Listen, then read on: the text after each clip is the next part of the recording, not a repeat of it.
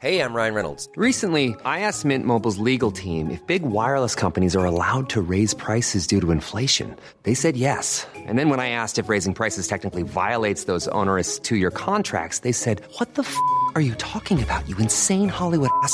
So to recap, we're cutting the price of Mint Unlimited from $30 a month to just $15 a month. Give it a try at mintmobile.com slash switch. $45 upfront for three months plus taxes and fees. Promo for new customers for limited time. Unlimited more than 40 gigabytes per month. Slows. Full terms at mintmobile.com.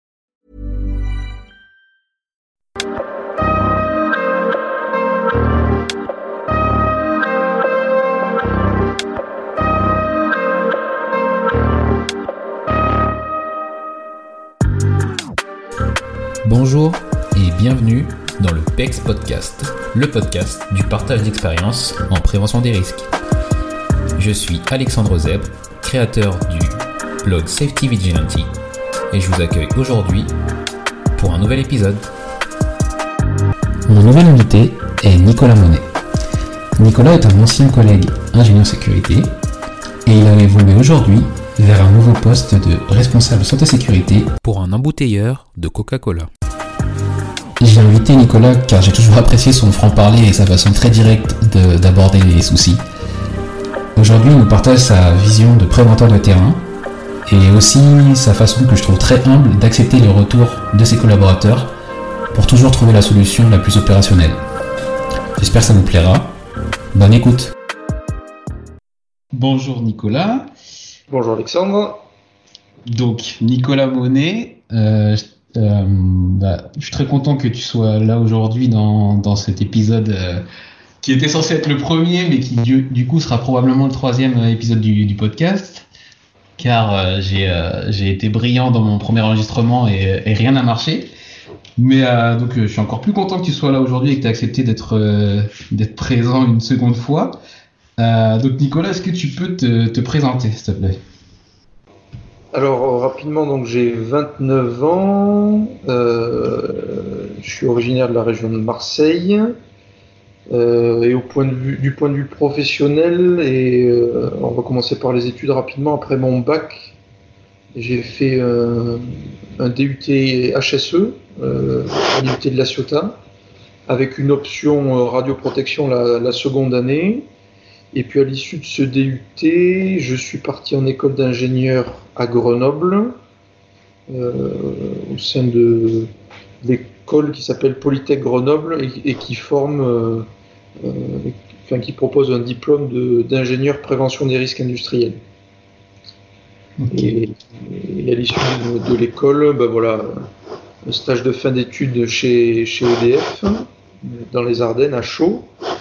Et j'ai eu l'opportunité de continuer chez EDF à Civaux en tant qu'ingénieur sécurité. Et donc j'ai fait ça pendant six ans jusqu'en septembre 2019. Ah, Déjà. Déjà, déjà. Ouais. Et donc maintenant je suis responsable santé sécurité chez CCEP. Alors CCEP c'est Coca-Cola European Partners. Euh, en fait c'est un, un des embouteilleurs euh, officiels de, de Coca-Cola. D'accord. Est-ce que, ça, ça, je me, je me rappelais plus, est-ce que ça fait partie du groupe Coca-Cola directement?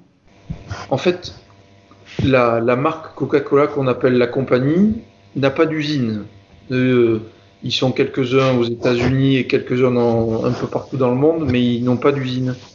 Et en fait, euh, ils octroient le droit à des embouteilleurs de produire et d'embouteiller les boissons. Euh, donc ça fait, c'est pas directement rattaché à la compagnie, mais ça fait partie de, c'est c'est un peu une filiale quoi. D'accord.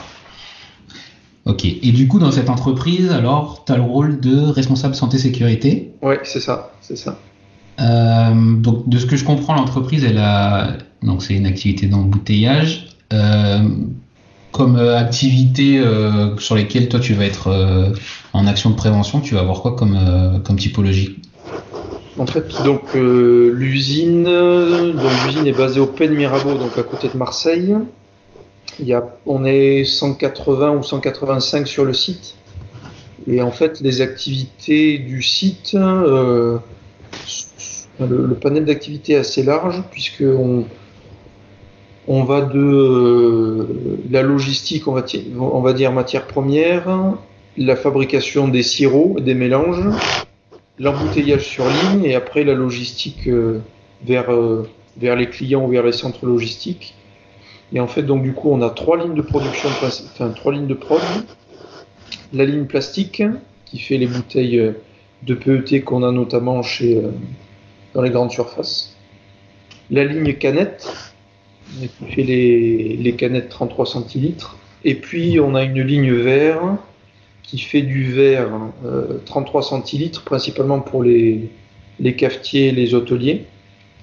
Donc en fait, on est deux responsables santé sécurité à se partager un peu le, la mission euh, sur les lignes de production. Donc moi, je suis en charge de la sécurité de la prévention sur la ligne euh, plastique, sur la ligne verre, sur la logistique et puis sur les activités de maintenance principalement. D'accord.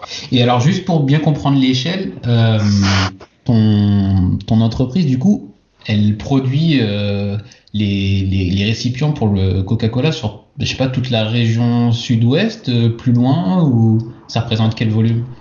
Alors, en termes de volume, c'est c'est difficile à dire, mais grosso modo, on rayonne dans tout le sud-est pour, le, pour les, les canettes et le verre. Après, sur la, pla- sur la partie euh, la partie plastique, c'est plus, on va dire, sud-est, puisqu'on a une usine, euh, une usine à Toulouse qui fait du, du plastique aussi, et donc qui rayonne plutôt sud-ouest. Ok. D'accord. Alors pour en- pour approfondir donc dans ton dans tes tâches principales en tant que responsable du coup tu as, cité deux, deux lignes de prod. Mm. Euh, ça ressemble à quoi euh, ton activité euh, au quotidien? Au- alors au quotidien, enfin, généralement j'arrive euh, assez tôt le matin pour, euh, pour avoir les, les infos de la veille et, et avoir le temps d'aller sur ligne. Et ensuite, vers 8h30, on a ce qu'on appelle les R24, c'est-à-dire les réunions euh, quotidiennes avec les chefs d'équipe et puis euh, les responsables de production, la maintenance et la qualité et la sécurité. Donc moi je participe à ces réunions et ça permet voilà d'avoir la partie plutôt concrète de ce qui s'est passé euh, la veille, de ce qui arrive aujourd'hui dans les activités de maintenance, les, les soucis sécurité, les, les difficultés, je sais pas, sur euh, un matériel particulier. Et donc voilà, ça permet de d'être présent, de, de relayer les, les consignes, et puis également de, de voir s'il y a des points, à, des points à réaliser sur le terrain, des analyses de risque ou autres. D'accord. Donc voilà, et puis après, au niveau du site, on a la réunion euh, avec l'ensemble des managers en milieu de matinée, ben voilà, pour reprendre un peu toutes les informations et prioriser les, les actions de la journée. D'accord. Ça c'est euh, en termes de hum, comment dire de points points d'échange euh, suivant les niveaux euh, bah, les lignes managériales que tu as et après du coup vous êtes dispatché les, les tâches et après ça ça lance toutes les activités. Oui, c'est ça, c'est ça. Mm. Voilà, et après, après, ça, c'est les deux grosses réunions de, quotidiennes de, des matins. Et après la journée, euh, j'ai pas énormément de réunions euh, régulières et, et, et périodiques. Après, c'est plus euh, de la présence terrain, de l'animation, de la sécurité avec les équipes. Mhm. C'est le, le traitement de sujets de fond, euh, que ce soit du document de la veille réglementaire ou autre. D'accord. Et euh, dans ces moments d'échange, il y a, y a probablement des, infos euh, sécurité, donc tu disais des demandes d'analyse qui remontent. Et dans, un cas classique d'une situation dangereuse qui est, relevée, vous, vous êtes organisé comment pour, bah, intervenir ou pour l'analyser? Euh, pour tout ce qui est remontée de situation dangereuse, en fait, ce qui est plutôt bien fait, on a une base interne qui s'appelle euh, qui s'appelle en fait, qui gère toutes les remontées terrain. Euh, et les chefs d'équipe sont formés à cet outil. En fait, quand ils détectent une situation dangereuse, c'est eux qui saisissent la situation dans cette base. Avec, on a une matrice de, qui permet de coter euh, la fréquence, la fréquence d'exposition et la gravité de la, de la situation et qui, qui, pondère la situation. Et nous derrière, on a des traitements et qui sont plus ou moins prioritaires, on va dire, selon, selon, ce, selon ce classement. Okay. donc c'est vraiment géré par les équipes. Et nous, on est plus là ben, voilà, pour venir, par exemple, le lendemain, en discuter avec les équipes, aller constater sur le terrain, discuter avec eux des solutions à mettre en place. Et puis après, on est plus sur euh, du management de, du management d'action. Hein. Mmh. D'accord. Ok. Donc vous avez vous êtes mis les, les, vous êtes donné pardon les, les moyens pour euh, pour gérer toutes ces, euh, toutes ces remontées-là. Quoi. C'est ça qui est, qui est important, c'est, pas ça. Et, mettre en place. Hein.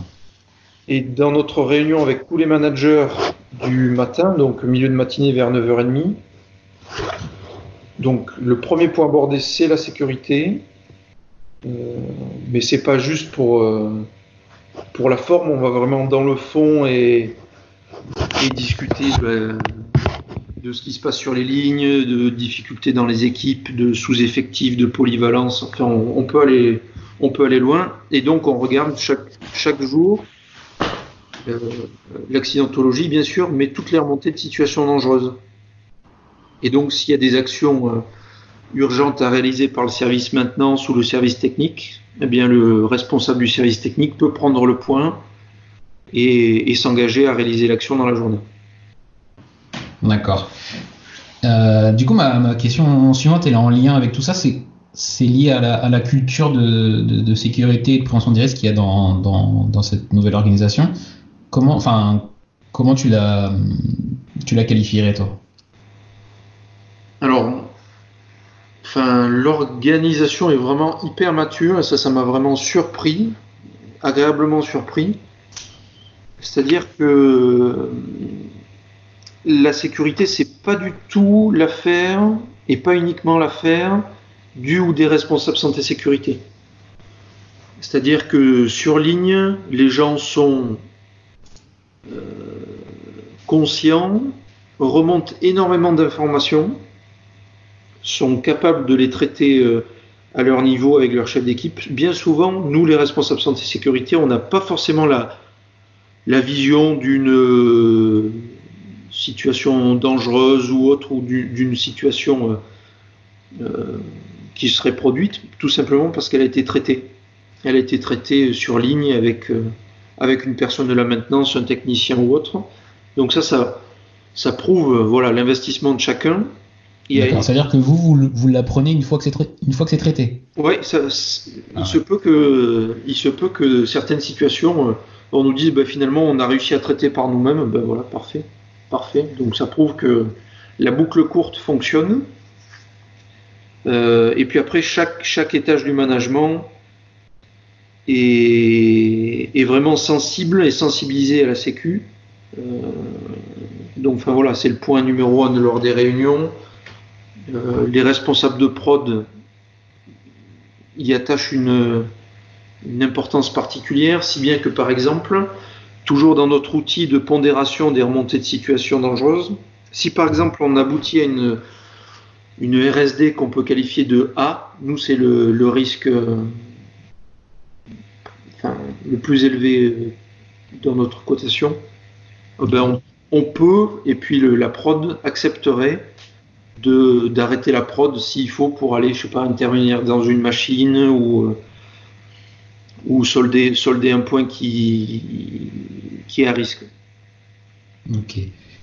Ça, ça traduit euh, une certaine vision, moi je pense même groupe, parce que, enfin du, du groupe de ton entreprise pour, pour que ce soit autant, autant lié et, autant, comment dire, qu'il y ait autant d'adhésion euh, à, la sécurité ou que ce soit une valeur euh, autant euh, partagée, voilà, c'est ça que je cherchais. Mm. ouais, ça se traduit par, voilà, par une vision de la, direction assez oui, forte. Oui, il y a une, enfin, la sécurité, c'est une vraie valeur d'entreprise.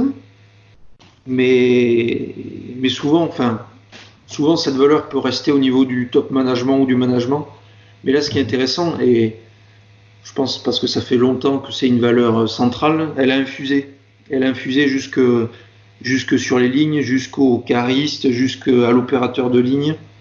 Euh, et donc voilà, et, concrètement sur le terrain, ben voilà, les gens, les gens quand tu passes les voir, ben, te challenge en disant, euh, ben, tu te souviens, euh, je t'avais parlé de quelque chose il, y a, il y a quelque temps, est-ce que tu as pu avancer, est-ce qu'on a un retour? Donc voilà, ils sont sans cesse demandeurs, donc l'enjeu et le challenge, c'est justement ben, de, de prendre les remontées de, et, de, et de parvenir à les traiter derrière.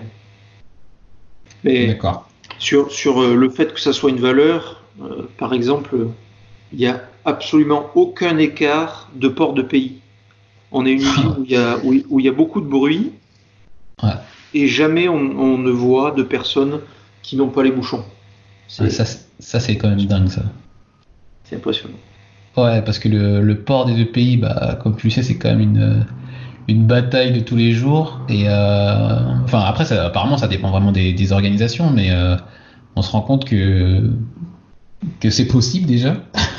Oui, et, et, que finalement, euh, quand, quand, on en a compris le, le sens et bah, voilà, ça, ça peut être, il peut y avoir une adhésion totale. Mm. Et alors, quelque chose qui m'avait fait drôle au début, j'avais un peu de mal à, à comprendre, mais euh, ce qui renforce aussi cette, cette culture euh, de la sécurité, etc., c'est que chaque manager doit réaliser alors des tournées sécurité, des tournées terrain pour euh, toutes les semaines, mais doit réaliser également des discussions sécurité. C'est-à-dire que à minima deux fois par mois, il doit tracer une discussion qu'il a avec un personnel de terrain principalement, où il va valoriser une bonne pratique ou une, une remontée positive d'un collaborateur. D'accord. Euh, alors, j'ai l'impression que c'est euh, comme si vous étiez dans le step d'après, parce que nous, on met beaucoup euh, en place les visites terrain et euh, on insiste pour avoir des visites managériales. Mais c'est vrai qu'on ne sait pas trop ce qui en sort. Et du coup, l'échelon d'après, c'est après que le manager, lui, il fasse une discussion, c'est ça? Autour, de, autour de ce qu'il a vu pendant sa visite ou? Oui, c'est ça, ça, en disant, voilà, je sais pas moi, l'opérateur de la ligne vert, je sais pas, il était les palettes étaient tombées. Et en fait, je suis passé dans la zone, j'ai discuté avec lui et il a adopté, je sais pas moi, euh, le bon geste pour ramasser les casiers, etc. Et du coup, je, suis, allé, je suis allé le voir, j'ai discuté avec lui et je l'ai félicité. Pour, pour pas justement que la Sécu, ça soit seulement euh, une histoire de lettres managériales et d'écart, mais que ça soit aussi, euh, ben, voilà, que ça prenne tout son sens dans le, dans le cœur de métier des collaborateurs et, euh, et voilà, que ça soit valorisé. Ok, ouais, donc il y a une vraie, euh, une vraie approche positive du, du sujet et une, une façon de le, voilà, de, de l'animer, de le faire bah, finalement qui devient naturel mais qui a l'air très, euh, très poussé. Mmh, oui, c'est ça, c'est ça, c'est ça. Euh, ok. Maintenant, je voudrais qu'on s'intéresse un peu plus à, bah, toi et, euh, et comment euh, comment t'en es arrivé là, ce que tu as un peu vécu dans ce métier. Euh, je voudrais savoir déjà pourquoi tu t'es intéressé vers vers la t'es intéressé par la par la prévention et qu'est-ce qui t'a fait t'orienter par dans cette voie-là?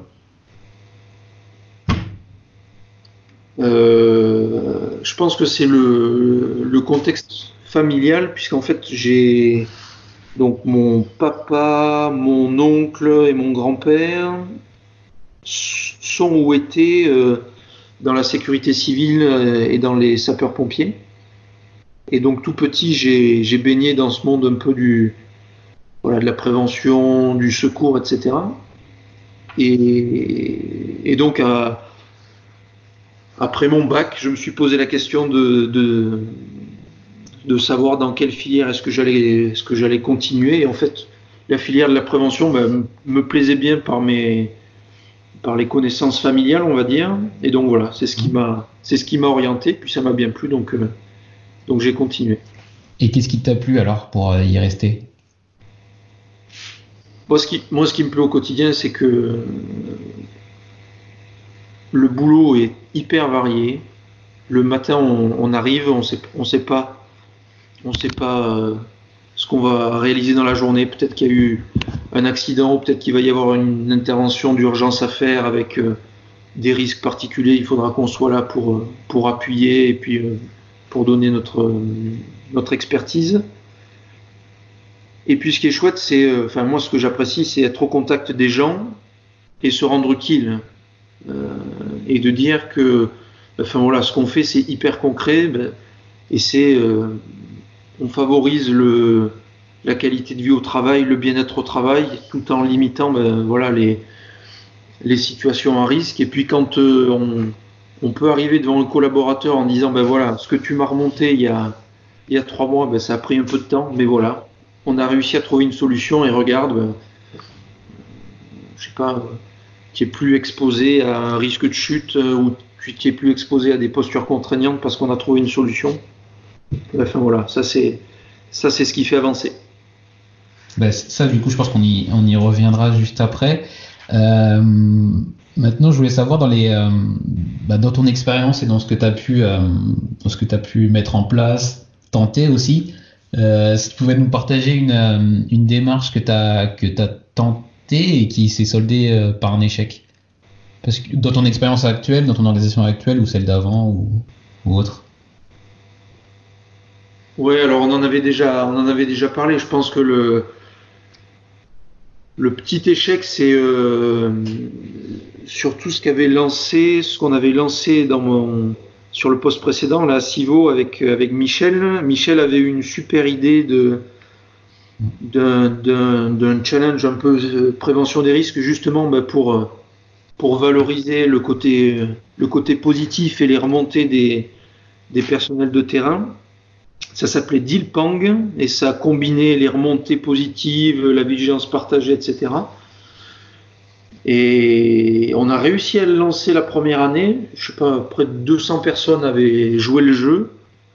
Mhm. Mais euh, je pense qu'on n'a pas été assez persuasif auprès de la, auprès de la direction, ben, justement pour, euh, pour le faire perdurer.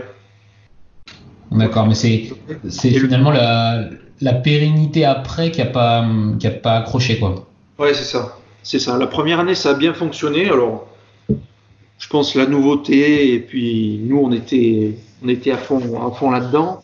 Et puis après, ben, enfin, voilà, la deuxième année, la direction a peut-être eu une vision différente. Euh, et voilà, ça nous a pas permis de poursuivre alors que on était persuadé que, euh, que c'était un, outil et un levier hyper pertinent. D'accord. Et du coup, sur l'autre, euh, sur le pendant, est-ce que tu peux nous partager une, démarche qui, elle, s'est soldée par un, succès ou en tout cas qui a été ou, sur laquelle tu as eu de bons retours et, et voilà, une approche positive euh, de la part des salariés ou même de, de ta hiérarchie? Alors là, je vais prendre un exemple, un point hyper concret, mais c'est ce qui nous fait avancer aussi. Ben, c'est au cours d'une discussion sécurité là sur, euh, euh, la ligne plastique. Je discutais avec un, ancien qui est connu pour être un peu. pas toujours se comporter en sécurité, on va dire. Et en fait, pour, pour filmer et, palettiser les, la boisson, on utilise du film et des bobines qui sont très lourdes. Je pense qu'ils font une trentaine ou une quarantaine de kilos. Mhm. Et pour réapprovisionner la machine, la personne le, portait ses bobines à la main. Et dans la discussion, euh, elle me dit qu'il y a un outil qui permet justement d'approcher le, la bobine, de la basculer et de limiter le limiter l'effort. Et en fait, on a discuté pendant, je sais pas, près de 20 minutes euh, sur l'utilisation de cet outil, pourquoi il l'utilisait pas, et, les avantages et les inconvénients, et on est allé le tester, etc. Machin. Bon, et puis on en est resté là-dessus. Et puis quelques temps après, je repassais dans la zone et le, collègue m'a fait signe. Et en fait, il avait chargé les bobines, les bobines de film sur, ses, euh, sur ces espèces de, de basculeurs et m'a dit, tu vois, maintenant je les utilise. Je prends le temps, et puis maintenant je les utilise, et puis au moins euh, je me fais pas mal, et puis voilà. Je prends mon temps, mais euh, voilà. Et donc il est venu me chercher presque. Euh, pour te montrer le progrès et, et, voilà et ça c'est ça c'est top ouais mais ça c'est je pense ça, ça, fait vraiment très très plaisir en plus de se dire que finalement le, temps passé bah, il a il a fait évoluer un bah, pas un comportement, mais une vision de, de la situation, quoi. Oui, c'est ça. Et du coup, du coup, c'est un gars maintenant avec qui euh, on discute vraiment librement, qui et on se parle franchement en disant bon ben voilà, là je le fais, là je le fais pas, ok, mais pourquoi? Et puis voilà, des discussions franches, euh, c'est le top, c'est le top. Euh, bah, c'est parfait comme exemple. En plus, je pense que ça, ça parle à beaucoup de, de gens du métier qui, voilà, qui se disent, euh, bah finalement des fois, euh, je passe du temps à parler avec quelqu'un et ça a aucun aucun effet, et des fois au contraire, euh, bah même si on n'arrive pas toujours à identifier pourquoi, on arrive à avoir un, voilà une influence, une petite influence sur sur un comportement, et c'est sûr que c'est ça, bah, ça fait plaisir quoi. Ouais, c'est clair. Et je pense que le, ce qui est hyper important, c'est d'aller discuter avec les gars, de descendre, de prendre le temps. Ça, c'est, enfin, fondamentalement, il n'y a pas de. Les managers pourraient dire que c'est du temps perdu puisqu'il n'y a pas de, de résultats concrets tout de suite derrière. Il n'y a pas une note de sortie ou la veille réglementaire ou un document mis à jour, mais, mais c'est du temps qui permet de bâtir la confiance euh, et qui permet après, et ça, ça c'est un point fondamental, d'avoir des discussions vraies et franches. Parce que souvent, euh, si on ne connaît pas les, les, gars, les gars vont, peuvent mm, dire la, la, réalité des prix en disant ouais pour ça j'utilise la pire, mettons. Mhm. Et en fait pas du tout. Et ce qui est intéressant c'est de, vraiment d'avoir le le travail réel justement et de comment ça se passe et quelle est sa vision à lui pour améliorer la situation. Et puis derrière voilà on peut construire quelque chose et discuter. C'est intéressant. Bah, c'est parfait. Et, euh, du coup, pour, euh, pour réussir à, impliquer euh, bah, l'équipe de direction ou le top management chez toi, est-ce que tu as, la même façon d'approcher le, problème, même si c'est peut-être pas dans cette, dans cette organisation-là que tu as eu plus de soucis là-dessus, mais est-ce que tu ouais, as, cette, même, cette même démarche?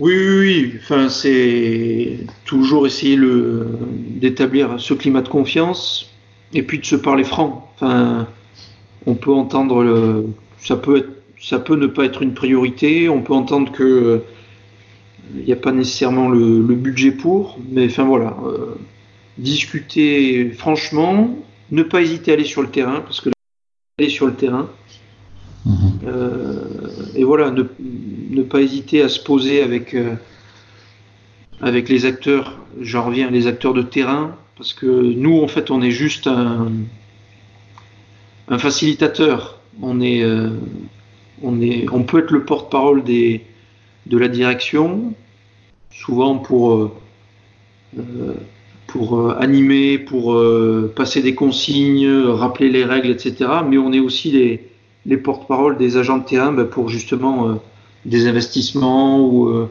l'amélioration de situation. Mhm. Donc voilà, nous on, on, est vraiment à ce carrefour-là. Alors des fois c'est pas toujours évident parce qu'on est un peu entre le marteau et l'enclume quand ça se passe pas très bien. Mais, euh, mais voilà, c'est quand ça marche, c'est hyper valorisant. Et tu dirais que cette, justement cette approche terrain, c'est enfin, ce qui t'a appris le plus le métier? Oui, c'est clair. Enfin, on peut avoir un, bagage de par les études, de par notre connaissance de la réglementation. C'est un point qui est hyper important, malgré tout. Mais ça, ça peut s'acquérir, je pense, avec le temps. Euh. Mais si on ne connaît pas la vraie vie du terrain et comment les gens font, euh, et connaître les installations, si on descend pas sur ligne, quand quelqu'un va venir nous voir pour, euh, nous demander un conseil, ben on, va donner un conseil purement, euh, purement réglementaire. Et en fait, c'est pas ce que les gens attendent. Les gens attendent que qu'on fasse la synthèse et qu'on soit en capacité ben, de, de pondérer et de peser le fait que l'activité se fasse, qu'elle se fasse bien, qu'elle se fasse en sécurité et qu'on et qu'on respecte la réglementation. Et c'est à nous ben, justement de de faire cette analyse-là et de la, de la livrer au, au personnel de terrain. Avec des solutions bah, pratiques du coup. Ouais, c'est ça. C'est ça. Parfait. C'est ouais. Des fois, des fois, il faut savoir dire non aussi. Hein. C'est, c'est notre métier. Des fois, il faut faire le gendarme, mais voilà, dans le, quand on peut être pragmatique, c'est le mieux pour tout le monde. Ok. Euh, bah, écoute, on va arriver vers la, la fin de, de, de l'interview, mais j'ai quelques petites questions encore. Euh, alors tout à l'heure, tu as parlé d'un outil de gestion que vous avez, euh, de remonter des, des situations dangereuses. C'est un outil interne? Oui, c'est ça. C'est un outil interne. Ouais. Et vous utilisez d'autres outils en ligne ou des applications maison? On a des applications maison, notamment qui document unique, c'est un- une matrice, euh, matrice Excel classique. Mhm. Euh, voilà, après c'est beaucoup de logiciels maison. Après, sinon, on a, on a un logiciel de veille réglementaire auprès de notre, de notre prestataire. Mais voilà, c'est les, les logiciels principaux que l'on utilise au quotidien. Et tu peux nous dire euh, le, le logiciel de veille réglementaire? Oui, bien sûr, c'est euh, c'est le logiciel, enfin c'est la solution Amadeo qui est fournie par par Bureau Ah Veritas. oui, ouais, c'est bon, je connais. ouais. Parce que euh, j'avais fait justement un, un petit tour d'horizon de, de ce qui existait euh, et en fait on a on avait euh, évalué du coup la solution Amadeo. Euh, ok. Euh, est-ce que tu euh, est-ce que tu as des, des, des ressources euh, type euh, des livres ou des euh, ou je sais pas des, sites web que tu que tu que toi tu, tu utilises pour te tenir à jour de je sais pas de l'actualité de la prévention des risques ou ou des concepts qui peuvent y avoir dans le dans le domaine? Alors, en termes de bouquins, non, pas des masses. Euh, on, on reçoit au, au bureau euh, euh, travail et sécurité, il me semble. Je sais. Mhm. Il me semble De l'INRS, hein. Ouais, de l'INRS. Donc ça, c'est ça, c'est bien. Ça permet de d'être euh, d'être toujours un peu au courant des, des sujets euh, d'actualité ou autres. Euh, après, quand j'étais chez EDF, j'avais toujours un, un code du travail papier sur le Ouais. bureau. Alors là, je l'ai plus, ça me manque un peu. Mhm. mais tout simplement pour avoir un peu le, le- comment la, la logique du, légi- du législateur et puis le, la notion de chapitre et voir un peu le, la progression de enfin, parce que aller voir un article pour aller voir un article sorti du contexte des fois on peut on- il peut nous manquer euh, euh, un peu des éléments. Donc voilà c'est pour ça que j'aimais bien avoir cette euh, la vision un peu papier et par chapitre de, de la réglementation. Mhm. mais sinon après c'est euh, Bah, les sources Légifrance et puis et puis INRS bien sûr hein. Ouais. Pour, euh, pour l'avenir, si jamais tu te reprends un, code du travail depuis euh, un ou deux ans maintenant, euh, ce qu'on a acheté, nous on en a 3-4, c'est euh, le code du travail annoté. Il est vraiment très bien. Et euh, en fait, elle est- du coup, comme tu disais, il y a, il y a toujours le code du travail avec euh, le contexte et, et le fait de ne pas avoir juste un article un peu euh, posé là, quoi, comme quand tu vas sur les Gifrance. Mm. Mais euh, avec les annotations, euh, donc des lectures euh, juridiques, mais qui te permettent un peu de, de donner un peu de, bah, de matière et, et de, et des, des, des clés de lecture de, de Ah l'article, c'est euh, c'est pas mal du tout. Donc euh, si, jamais tu, Ouais, mais c'est On refait cet achat-là. c'est une bonne idée parce que des fois euh, l'interprétation varie selon les personnes et avoir une vision un peu juridique et d'expert c'est une bonne chose hein. Ok. Euh, alors ensuite, pour, euh, pour, pour en terminer sur la partie euh, bah, ouverture et avenir, est-ce que toi, tu as une vision claire ou justement des, ou plutôt des idées euh, de comment tu vois euh, évoluer le, métier de préventeur euh, à moyen et à long terme? C'est pas évident, c'est pas évident. euh, Est-ce que peut-être dans le, dans le futur, euh, le, le job de préventeur sera peut-être encore plus proche des opérations Nous, par exemple, le, euh, sur notre site, on a deux découpages. On a un découpage, euh, on va dire, hiérarchique. Donc moi, je dépends du service euh, QHSE. Mais on a aussi un découpage opérationnel. Et en fait, avec le, ce que j'ai expliqué tout à l'heure, le fait que je sois directement en lien avec la ligne plastique, la ligne vert, etc., peut-être que à terme, ben, on aura un préventeur par, Par ligne pas, par, par ligne ou par, euh, par grand domaine euh, pour gérer, euh, pour gérer les, plus- les problématiques au plus proche et, et référer, je sais pas, au- à un manager ou à quelqu'un, à, je sais pas, un responsable QHSE qui lui aura plus la vision, euh, la vision un peu plus large, je sais pas. Ok. Et enfin, pour, euh, pour terminer, euh, qu'est-ce que tu dirais euh, à quelqu'un qui, qui, voilà, qui veut se lancer dans, dans le métier de préventeur ou de responsable HSE Et qu'est-ce que tu donnerais comme conseil? Aller sur le terrain, on en a suffisamment parlé, mais ça c'est ça c'est la, la base. Passer du temps avec les, les opérationnels, parce que c'est eux qui nous apprennent le, la vraie vie du terrain, mais aussi, et ça c'est hyper, hyper important, qui nous apprennent leur métier. Euh, un soudeur, un- une personne qui est euh, à la soutireuse et qui remplit les bouteilles, ben, voilà, lui t'explique euh, comment est-ce qu'il comment est-ce qu'il voit son activité, les spécificités, de- les spé- les spécificités de, de son job. Et puis, alors, si mon ancienne chef m'entendait, elle se marrerait, mais pour moi, il faut, en tant que préventeur, il faut jamais dire non quand on a une sollicitation. Euh, si on a une sollicitation, c'est que la personne a fait le pas, qui est parfois pas facile, pas évident à faire, mais de venir voir le, la sécurité qui, des fois, est un peu vue comme euh, le gendarme ou l'empêcheur de tourner en rond. Et donc, s'il vient nous voir, c'est qu'il, enfin voilà, il faut, il faut pas louper l'opportunité euh, de sécuriser une activité ou de sensibiliser un personnel. Euh, donc voilà, donc euh, sur le terrain, jamais dire non et toujours essayer de continuer à apprendre. Ok, bah écoute, c'est- parfait. Merci beaucoup, Nicolas. C'est un beau message, je trouve, pour, pour clore cet épisode. Euh, allez sur le terrain et, euh, ne dites jamais non.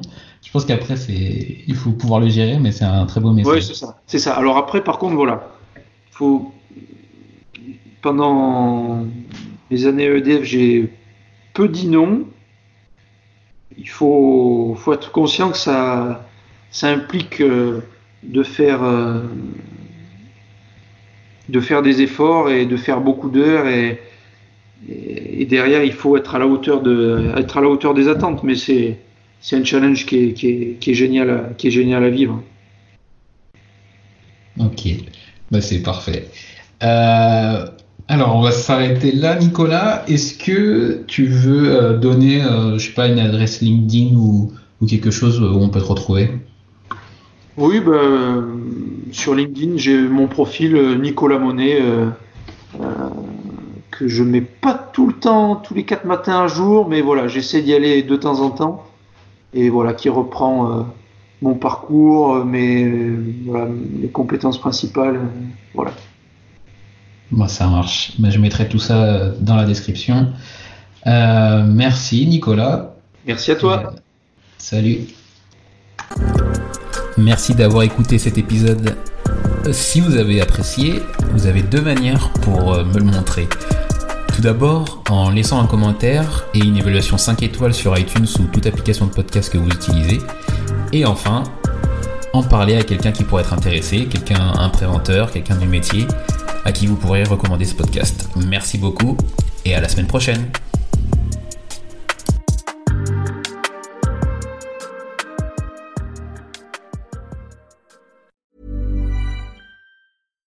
Mom deserves the best, and there's no better place to shop for Mother's Day than Whole Foods Market. They're your destination for unbeatable savings, from premium gifts to show-stopping flowers and irresistible desserts. Start by saving 33% with Prime on all body care and candles. Then get a 15-stem bunch of tulips for just $9.99 each with Prime. Round out Mom's menu with festive rosé, irresistible berry chantilly cake, and more special treats. Come celebrate Mother's Day at Whole Foods Market.